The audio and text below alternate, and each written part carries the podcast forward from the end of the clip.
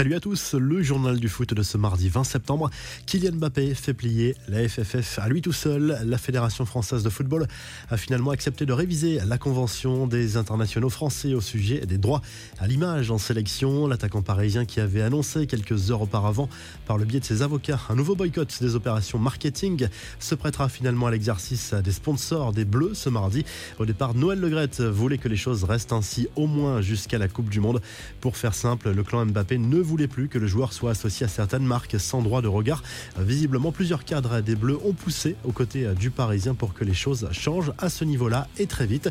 Quelques infos à Mercato, le Barça a un nouveau plan pour se débarrasser d'Antoine Griezmann. D'après la presse anglaise et espagnole, le club catalan craint désormais de perdre sa bataille avec l'Atlético qui veut faire baisser le prix du joueur à 20 millions d'euros au lieu du double en le faisant jouer moins. L'idée serait désormais d'attendre le mercato d'hiver pour tenter de vendre le champion du monde à un club de Première Ligue, prêt à mettre les moyens pour s'offrir les services de Griezmann.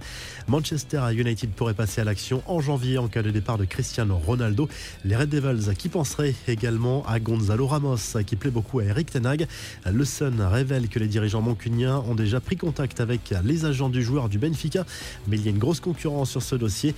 Toujours concernant United, sachez qu'une étude du CIES assure que le club anglais est celui qui a le plus surpayé ses recrues sur les dix dernières années, classement établi en le prix payé avec la valeur réelle supposée des joueurs. Résultat, plus 238 millions d'euros et une première place peu flatteuse pour Manchester United. La Juve est juste derrière et le PSG complète le podium.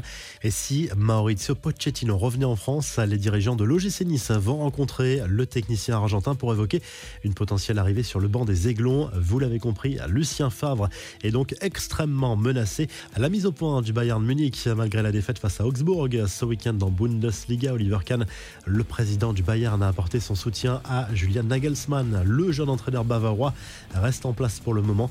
Le nom de Thomas Tourel, limogé début septembre par Chelsea, circule dans les couloirs de l'Allianz Arena. Rumeur fermement démentie par Oliver Kahn. Enfin, Luis Suarez va déjà quitter le National, son club formateur en Uruguay.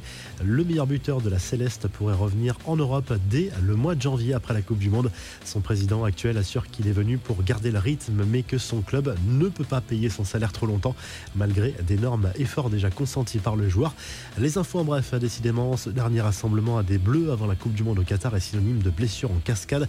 Hugo Lloris et Théo Hernandez ont dû renoncer à lundi. Alban Lafont et Lucas Digne ont d'abord été appelés, mais le défenseur d'Aston Villa est lui aussi indisponible. Finalement, il est remplacé par Adrien Truffert, 20 ans, pur produit du centre de formation du Stade Rennais, qui quitte les espoirs pour rejoindre le groupe de Didier Deschamps. Erling Haaland marqué à la culotte d'après le Daily Mail. Manchester City a envoyé un membre de son staff médical, un thérapeute du sport, afin de surveiller la routine quotidienne de sa nouvelle recrue pendant la trêve internationale. Le joueur a rejoint la sélection norvégienne. Les Citizens avaient déjà fait la même chose avec Sergio Aguero et Kevin De Bruyne, par exemple. Enfin, la Samp bientôt sous pavillon qatari, c'est possible selon l'ANSA, l'agence de presse italienne. Un membre de la famille royale du Qatar veut bien racheter le club de Gênes. La revue de presse, le journal L'équipe se penche sur les soucis qui s'accumulent pour la Fédération française de foot. À deux mois de la Coupe du Monde au Qatar, l'affaire Pogba, les accusations contre Noël Legrette ou la convention droit à l'image, les blessures également, cela commence à faire beaucoup.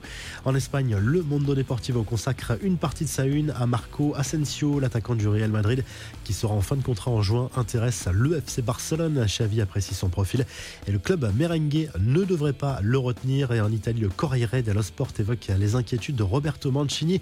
Le sélectionneur de la Squadra Azzurra se plaint du trop grand nombre de buteurs étrangers recrutés en Serie A, ce qui empêche l'émergence de jeunes talents italiens. Selon lui, en dehors d'Immobilier, la sélection italienne n'a pas d'attaquant de niveau international, selon ses propres aveux. Si le journal du foot vous a plu, n'hésitez pas à liker, à vous abonner pour nous retrouver très vite pour un nouveau journal du foot.